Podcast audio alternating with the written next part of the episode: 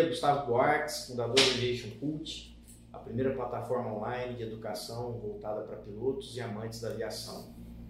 Hoje estamos aqui com o professor Jorge, advogado, membro do grupo de estudos dos estatutos da FAI, consultor externo da Frente Parlamentar pela Promoção da Aviação na Amazônia, presidente da Comissão Especial de Direito Aeronáutico, OAB Goiás, e presidente da, da Comissão Especialista da Reforma do, do Código Brasileiro de Aeronáutica. E consultor jurídico e piloto também. Junto comigo, comandante Ciro, cofundador do Aviation Cult. Nosso encontro hoje é basicamente para a gente bater um papo sobre o coronavírus, voltado basicamente para o âmbito da aviação. Tá, está na mídia, nas maiores plataformas de informação aí, nos jornais, todo o impacto que isso daí tem causado na aviação comercial mundial e um pouco menor aqui na aviação no Brasil. A gente vai debater sobre isso daí hoje e eu gostaria de, de perguntar para o professor Jorge o que, que, ele tem acompanhado aí com relação à aviação aí mundial e aqui no Brasil também com relação aos impactos aí do coronavírus. Bom, o, o, que, o que nós precisamos entender, vamos lá, é, realmente a primeira coisa que se discute é sobre a gravidade desse vírus. O que podemos falar de plano é que a principal preocupação em relação à aviação é que esse vírus, a aviação, o avião não é por si um meio propagador, propagador desse vírus. Uhum. Ah, na verdade, o problema é que o avião ele pode sim ser um meio a qual transporta vetores, pessoas que estejam contaminadas com esse vírus e que de repente ainda não uhum. estão na sua fase crônica, não estão na sua fase com a doença em si, e você não tem como testar isso dentro de uma ou duas semanas que a pessoa está, estaria contaminada, né? Mas também o que, que vai acontecer? Ah, o impacto econômico que isso está representando hoje no mundo, a principal preocupação não é nem mesmo com a letalidade desse vírus. Porque se você pega, por exemplo, o ebola, hum. o ebola, 40% de letalidade. Quer dizer, então uma pessoa que pega ebola tem 40% de chances de falecer de virar óbito, né? Nós temos o SARS, tivemos a gripe suína, que era muito mais agressiva, uhum. tá? Até a varíola, que praticamente foi declarada extinta, ela tinha um índice de letalidade muito maior, acho a que chegava a 20%. Né? O SARS hoje, só para nós termos assim é, o entendimento dos dados que nós temos recolhidos, agora que estão sendo amadurecidos esses dados, porque até então as pessoas estavam trabalhando muito com elucubrações, com chutes, dizem que a letalidade dele chega a 2% dos casos, mas dentro desses 2% dos casos, tem afetado principalmente, em sua grande maioria, as pessoas que já têm uma doença crônica, como diabetes mal cuidado, idosos acima de 70 ou 80 anos de idade. Mas o mais importante é o seguinte: de cada 100 pessoas que estão tendo SARS, e esses dados eles estão sendo assim atualizados a cada momento. Então aqui nós estamos discutindo, passando esses dados, né? até porque eu não sou é, virologista, eu não sou médico, mas uma coisa que eu já percebi, a principal preocupação do governo, do lado econômico, é que 80% dessas pessoas que serão contaminadas, elas terão uma gripe comum, terão uma dor de cabeça, terão talvez um problema respiratório ou outro, mas nada que leve a mais que uma observação. O importante é os outros 20%, porque os outros 20% vão, estão demandando internação.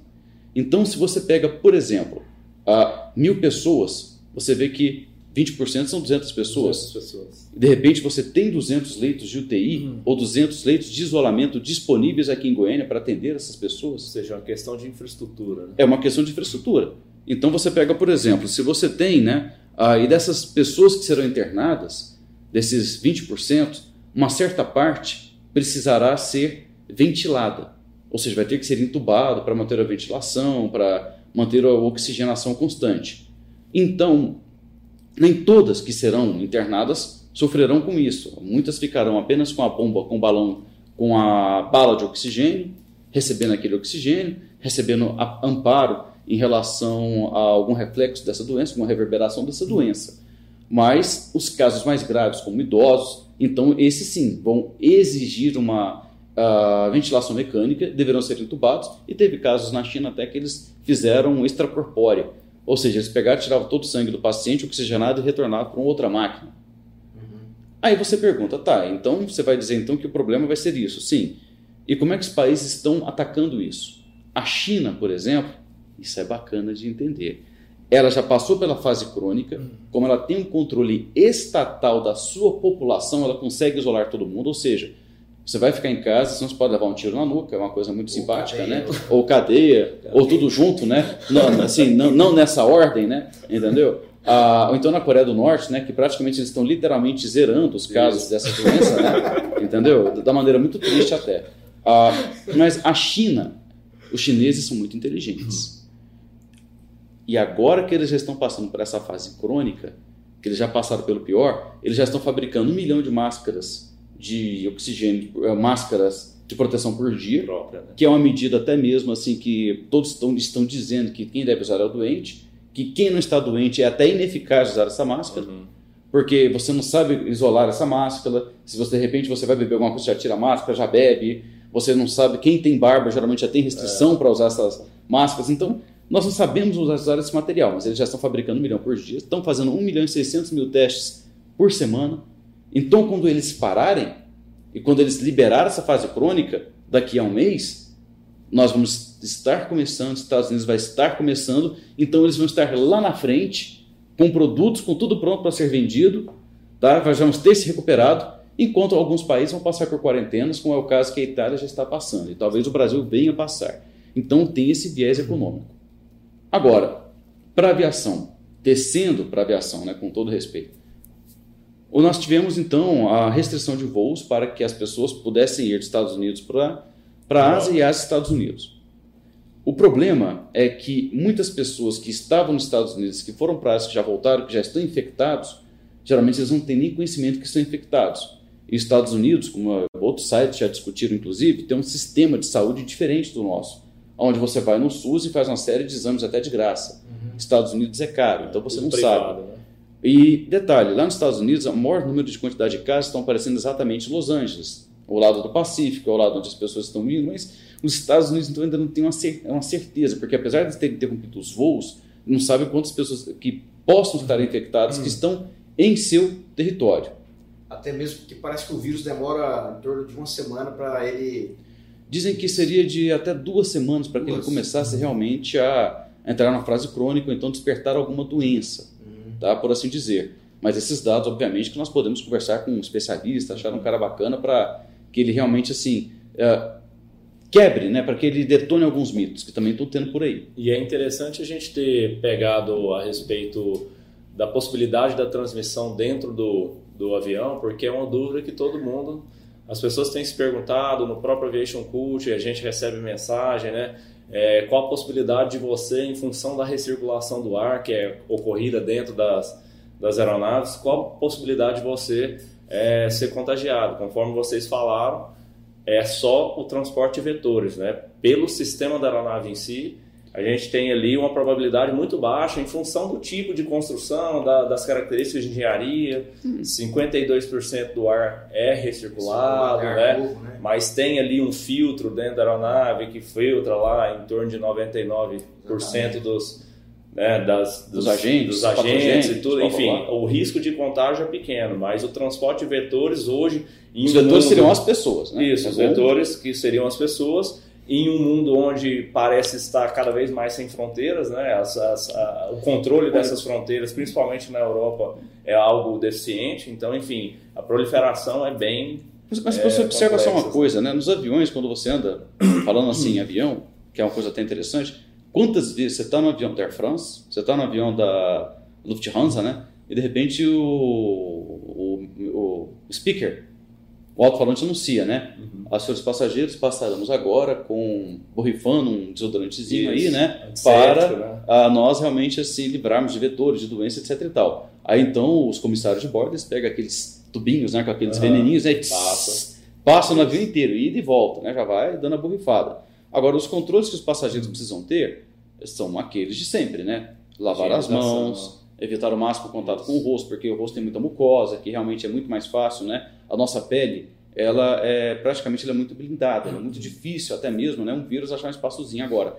As nossas mucosas que estão na boca, no nariz, que estão nos olhos, e isso daí realmente não, seja, é praticamente o contato com o tecido é imediato. E tá? isso é interessante porque é o seguinte, dentro das aeronaves a gente tem todas essas, essas substâncias para higienização, né? Inclusive um voo ele pode ser parado se a gente não tiver. Você vai na MEL, por exemplo, de qualquer avião que está hoje em uma frota de uma empresa aérea, está lá relacionado na especificação operativa, você vai ver que se não tiver sabonete líquido dentro do lavatório, tem que ser substituído por algo, algo semelhante, tipo álcool em gel, e se não tiver, é inutilizável, é limitado às vezes o número de passageiros, enfim, tem toda uma, uma, uma precaução né, técnica para transporte desses passageiros caso caso não haja a possibilidade de higienização própria. Né? Importante, então, é interessante né? falar. Seria importante até mesmo as empresas, né? já que hum. tem aquele speech que fala sobre, olha, pessoal, vamos colocar assim de segurança, né? E é colocar assim uma coisa bem politicamente correta, legal. Uhum. Senhores, vivemos um momento diferente, de, um momento de atenção no mundo, né? Então, tome cuidado, tome mais cuidados, né? Lavem as mãos, tá? Evitem cumprimentar-se, evitem, faz tudo isso. E, e ah. faz muito sentido, né? Uh, que adianta a pessoa usar a máscara, né? Uhum. Sendo que ela não lava as mãos. Não se higieniza, né? Não se higieniza. Não se higieniza. Toda hora tira a máscara, tira é, o dedo, coça o olho, vai lá sem querer, né? Passa, tira, levanta a máscara. o contágio né? maior é em função disso, né? É. Ele mesmo se contagia. E, e, esse vírus, ele, o corona, né? Ele é um vírus que ele realmente ele se prolifera com uma certa facilidade. Ele não é um vírus airborne, né? aéreo, mas ele fica um certo tempo no ar, mesmo assim, mas você tem que estar em um contato próximo com a pessoa, né? Eu acho que aqui estamos até num contato relativamente seguro, né? É, vamos, mas pega uma régua ali. Vamos medir aqui. É, né? Mas enfim, agora os impactos da aviação, hum. eu acho que o que interessa aqui é o seguinte, veja só, o Trump numa canetada, e acho que isso começa hoje, vamos até ver se isso vai ou não vai pegar, isso vai ser interessante. Em uma semana, isso pode afetar, durante esse período que ele está falando que vai uh, suspender os voos, isso serão afetados mais de 13.500 voos e mais de 4 milhões de passageiros. E estamos falando assim de passageiros é, é até de um nível um pouco melhor, uhum. porque quem voa de avião, apesar de ter pessoas também ainda com é, contas menores, né? Uh, mas tem se popularizado muito, mas ainda é o meio elitista, e elitista que eu digo, principalmente porque transporta pessoas que fazem negócios, pessoas que movimentam business, né? a economia, business também. Então o impacto que tudo isso aí vai ser tremendo. Até agora as empresas ainda não mesuraram os impactos mensurar os impactos que estão acontecendo hum. em relação à suspensão dos voos que saem da Ásia para os Estados Unidos, Estados Unidos, Ásia. Tem até mesmo aí várias coisas, empresas dizendo que estão mantendo slots, fazendo voos vazios apenas para cumprir essa tabela, né? Hum. Ou cumprir essa frequência mínima segundo a legislação de cada estado e por aí vai. Mas, obviamente, que a Europa inteira ela vai hum. ficar em choque. E depois isso pode ser um paliativo. Por quê? Bom, o que aconteceu é o seguinte: que o que as pessoas não estão se ligando é assim, pô, os Estados Unidos só liberou o Reino Unido, por quê? É porque o Reino Unido não é mais União Europeia, ele é o Brexit. Então, até mesmo para os cidadãos europeus entrarem lá agora tem um controle. Então, se o pessoal pensa que vai poder sair lá da Alemanha, vai poder pegar o barco, atravessar, chegar na Inglaterra, na Inglaterra, não. São cidadãos. Os cidadãos britânicos, os cidadãos do Reino Unido, eles têm essa facilidade. Hum. Os demais, acredito que não terão. Não é só porque você é europeu que você vai poder embarcar pelo Reino Unido. Ou talvez você é europeu, se você. Isso aí eu quero até ver como é que você vai ficar definido. Senão o cara vem para o Brasil, pode até abrir uma oportunidade de negócio para o Brasil. Ponte, né? Usa como ponte para o Brasil. E o primeiro impacto que nós vamos ter, obviamente, é a questão do consumerista. O que, que é essa questão consumerista, né? É porque as empresas aéreas, como é que elas funcionam? Elas funcionam da seguinte forma: elas sempre têm um hábito comercial que não é recomendável, mas isso tem, de certa forma, diminuído muito, que é a questão do overbooking.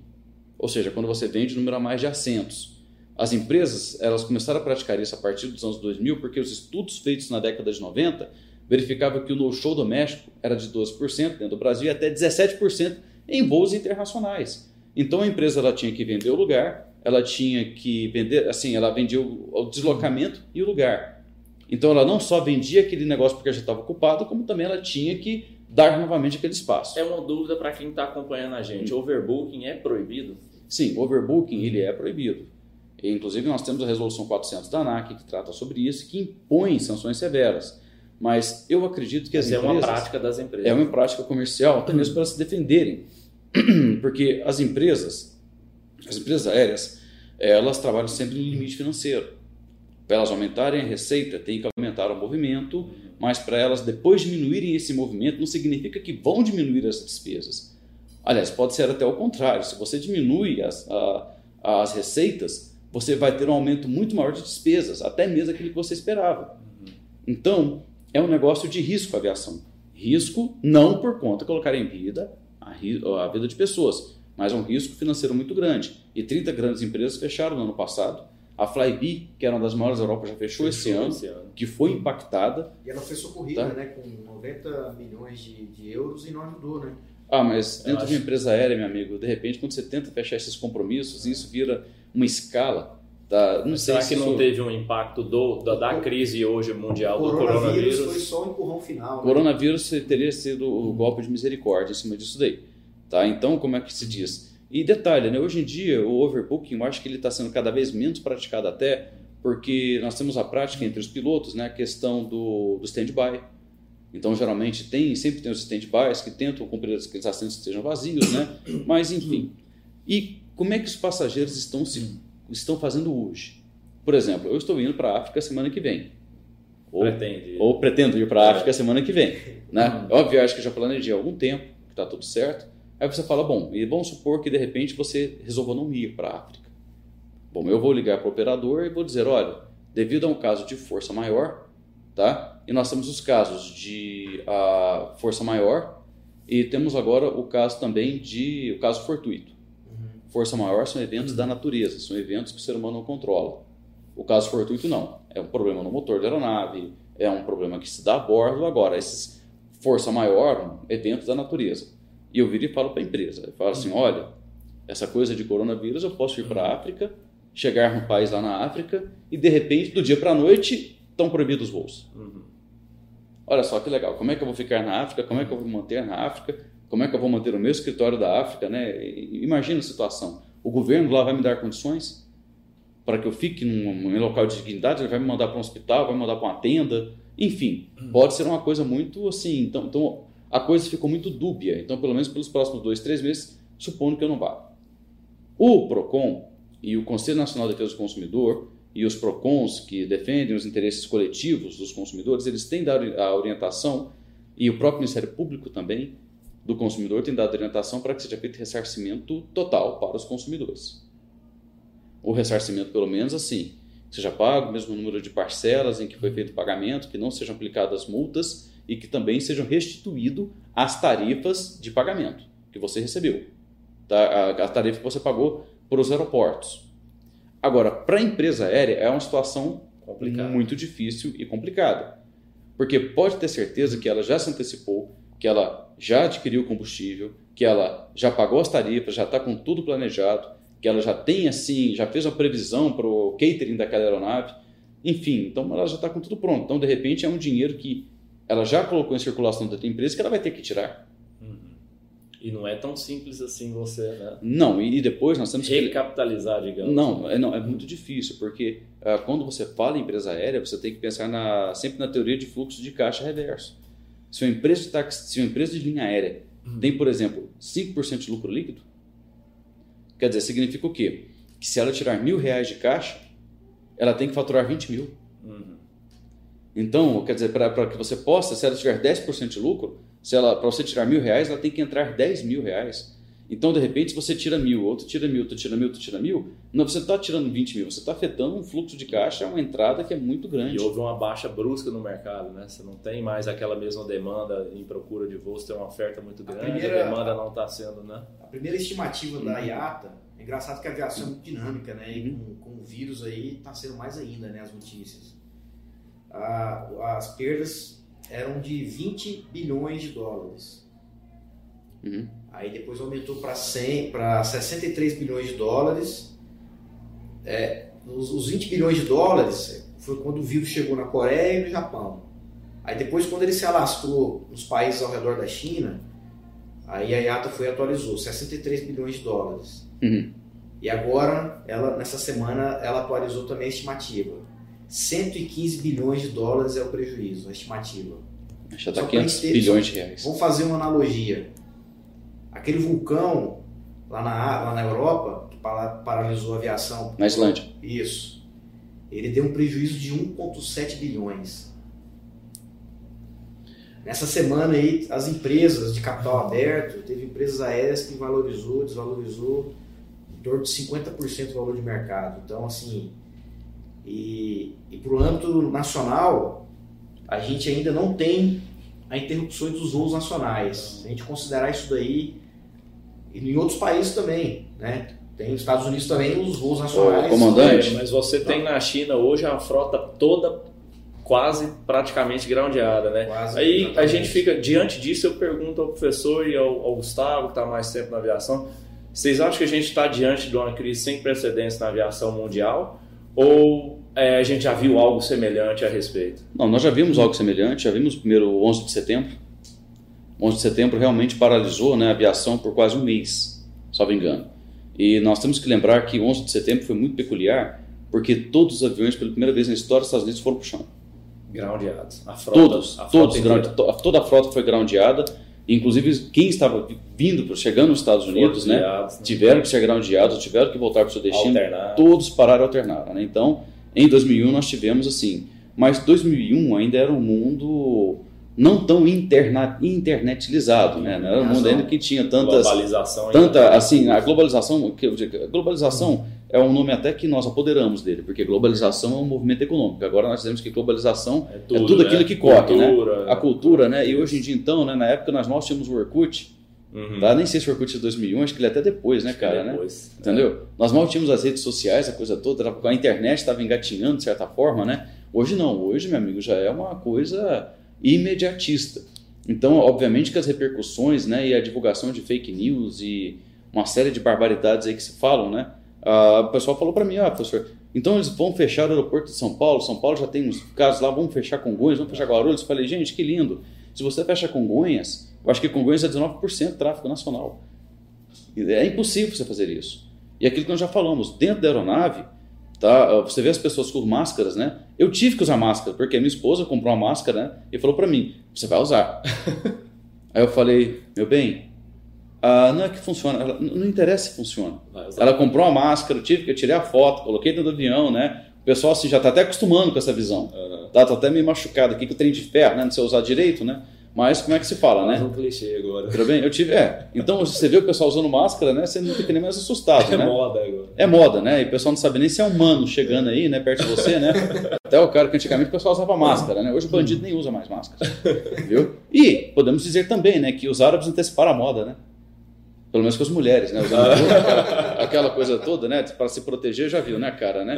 Mas enfim. Espertos foram eles, né? Mas olha, o, o recado que nós temos que dar é: sim, eu acredito que a situação ainda vai demorar um pouco para se estabilizar. Aquilo que o ministro da Saúde falou, o Mandetta, né, que as próximas 20 semanas ou 3 meses serão de muita expectativa dentro do Brasil. Vamos esperar o dólar muito alto, muita especulação e dólar alto para aviação é um desastre total. Nós sabemos disso aqui no Brasil. Inclusive, quando o dólar estava mais baixo, foi quando o Brasil mais exportou É, e a até aviação é, internacional fica invi- inviabilizada, né? inviabiliza, né? E de repente, assim, ah, ah, e tem, tem outros fatores econômicos também. Temos que verificar como é que vai ficar a empregabilidade. Nós já vimos aí várias empresas, né? Como a Já. Etihad, não sei o quê, que fazem campanhas no Brasil, ou pessoas que fazem esses anúncios, As né? próprias de empresas empregabil- brasileiras empregabilidade. já, já lançaram, acho que todas, né? A licença não remunerada, né? Pararam as A própria Azul já lançou a licença não remunerada, já Isso. mandou da tirar TAM na também, net. a Bolsa, A tá? Todas elas. Todas. Então, assim, ó, e o Brasil, né, por incrível que pareça, né, parece que nossa desgraça é nossa salvação. Porque se fosse na época da Varig, que, que voava para todos os lados do mundo, né, eu penso porque o Brasil hoje não é mais um hub. Já fomos, mas não somos mais. Então, ao contrário de alguns aeroportos, como Nova York, como ah, Hong Kong, como próprio Los Angeles, viu? Mas, enfim, temos que ter, assim, fazer um bom trabalho de divulgar, de divulgar informações corretas, precisas, que realmente, assim, se nós temos que esperar o governo agir para verificar como é que vai ficar a situação econômica do país, se nós vamos conseguir atender. Então, é importante, sim, verificar se você consegue reter, limitar, para pelo menos você ter um controle desse coronavírus, que, como eu já falei, né, o principal problema dele não é que você vai morrer do coronavírus. Se você pegasse o vírus da varíola, se você pegasse... E também o problema, é, temos aí a turma antivacina, né, que não acredita nessas Uhum. coisas, mas o impacto que vai ter é o tratamento que tem que se dar para essa população, para que ela não venha falecer, esses 20% que eu falei que precisa ser internado. Isso daí, então, ter vaga em hospital para isso daí pode ser um problema. Então, daí o interesse do governo em agir dessa forma de isolar, para realmente evitar um problema maior no futuro. Então, vamos passar por esse estresse. Espero que sobrevivamos a mais isso daí, né? Essas crises globalizadas. A China deve ser lá na frente, como colocamos. Tá? Com certeza. Ontem eu vi e... uma notícia que eles já estão é, controlando, né? Já estão saindo do patamar de, Exatamente. de epidemia e já está entrando ali naquela calmaria. De e vamos, então, tá... só, só queria tratar de mais um assunto aqui, que é o seguinte. Isso, por outro lado, pode ser muito interessante para a aviação executiva. Por quê? Bom, para quem não quer enfrentar aeroporto, para quem não quer enfrentar fila, para quem não quer pegar ou para quem não toda, opção, ou para quem não para quem não quer se isolar, de repente, né, a busca por táxis aéreos, a, a busca das empresas, das corporações para o uso de suas aeronaves, isso também pode acontecer, pode começar a pode ter um aumento em relação a isso daí, ou seja, as pessoas vão ter que gastar um pouco mais, mas é um investimento que é seguro. Então também eu acredito que isso pode ajudar a desenvolver a aviação em geral, pode ajudar a desenvolver os táxis aéreos, tendo essa crise toda. Quer dizer, crise também pode significar oportunidade, já diz um certo ditado chinês, que eu nem sei mais se é fake news, né? que hoje é tanta, tanta coisa que você não tem, né? a pessoa fala que crise significa oportunidade, sei lá. Mas, enfim, de repente nós temos esse outro viés de mercado aí que pode surgir com força, que pode ser utilizado. Porque de repente você já chega na, direto no aeroporto do seu cliente, no, na fazenda do seu cliente. E o mundo não para, né? O mundo, não, o mundo não o pode mundo parar. para em função de. Né? Entendeu? Quer dizer, a Itália tá, tá, tá estranho lá. Eu queria até saber o que, gente, que, é isso. Né? Até ah, eu vi muita gente na internet, muito movimento e muita, muito falatório a respeito disso, né? Será que esse, essa comporta, esse comportamento mundial não é uma assim um um comportamento um pouco exagerado, digamos, de se isolar, fechar a fronteira, o que o Trump fez em relação à Europa, em relação à Ásia. A Ásia parou toda a frota, mas eu acredito que em função mais de, é, de quase um toque de quarentena para a população toda, né? enfim, então as pessoas foram forçadas a deixar de, de... e o medo também acabou tomando conta. Será que o mundo não está se se isolando de uma forma exagerada, isso tem um impacto econômico muito grande, enfim, mas o mundo não para. Né? Fazendo só um gancho com o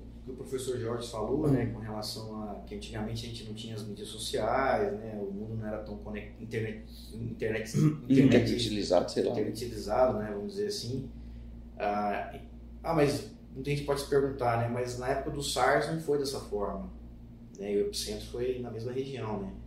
É interessante falar, né? A mesma região sempre sai dali as mesmas coisas, né? Naquele coisa... ano, a aviação era quatro vezes menor. Hum. Hoje a aviação, em relação ao SARS, lá naquela região, ela está quatro vezes maior, né? Então, você vê. Ah, eu já penso de outra forma. Vai recuperar, tudo bem, tá ruim, mas quando recuperar, vai recuperar de uma forma. Vai recuperar com força, tá? Acho que todo mundo deve dar mais atenção à China, né? Porque parece que a China lança essas coisas e parece que ela já está sabendo jogar com isso e jogar pesado. Sim. Tá? Ah, mas como se fala, né? Se nós assim tivermos assim cabeça, irmos atrás de informações, procurarmos assim continuar trabalhando de alguma forma ou de outra, quer dizer, se o avião está groundeado, se a tripulação não está voando, né? Então vamos cuidar de uma proficiência, vamos uh, fornecer algum treinamento, vamos fazer alguma coisa do gênero. Se as equipes estão paradas, né, as equipes de manutenção, vamos aproveitar então para colocar alguma coisa em dia, então para que elas possam mais, qualificar, para que elas possam Uh, até mesmo, às vezes é importante separar, até para você fazer um resumo daquilo que está acontecendo, e você então ficar assim, que nem o Marcos Pontes, um astronauta. Marcos Pontes, quando ele foi finalmente para o espaço, ele falou uma coisa engraçada, ele falou assim, gente, eu era o astronauta mais bem treinado do mundo, porque eu fiquei tantas vezes para ir, né, que de repente, mas quando eu fui, eu fiz, eu fiz tudo tão bem feito, uhum. entendeu? Que de repente, assim, Saiu, valeu até a pena toda aquela hibernação. Então, como se fala, então fica a dica, né? Ah, quem está em casa, né, aproveita, vai estudar, sei lá, vai se informar melhor, né? Para de fazer fake news e uma hora vai ter que sempre fazer compra, né? Então o Uber também não vai funcionar. Uber Eats. O Uber Eats também não vai, né? Não vai estar tá resolvendo a situação. Quer dizer, acho que com um trabalho como esse aqui, né, que a Connect está fazendo, acho que nós podemos assim tra tranquilizar, ajudar a passar a, a, a, coisa certa a fazer e ver se lá na frente desenvolvemos nossa aviação. É isso daí. Pessoal, obrigado. Não deixe de deixar seu comentário aí no vídeo Aproveite também a oportunidade para se conectar com o professor Jorge. Jorge, qual que é o seu LinkedIn? Jorge Ferreira, né? É, Georges de Moura Ferreira. E o Instagram? É, Georges de Moura Ferreira também. Tá ok. Obrigado, pessoal. Até a próxima. Tudo de bom para vocês. Boa semana a todos. Obrigado. Bons voos aí, viu? Para que conseguir voar? tá? Caso você ainda não está inscrito, se inscreva para receber nossas atualizações e notificações dos próximos episódios. Siga nossas redes sociais também, Instagram, Facebook e YouTube. Também no LinkedIn Aviation Cult. Até a próxima.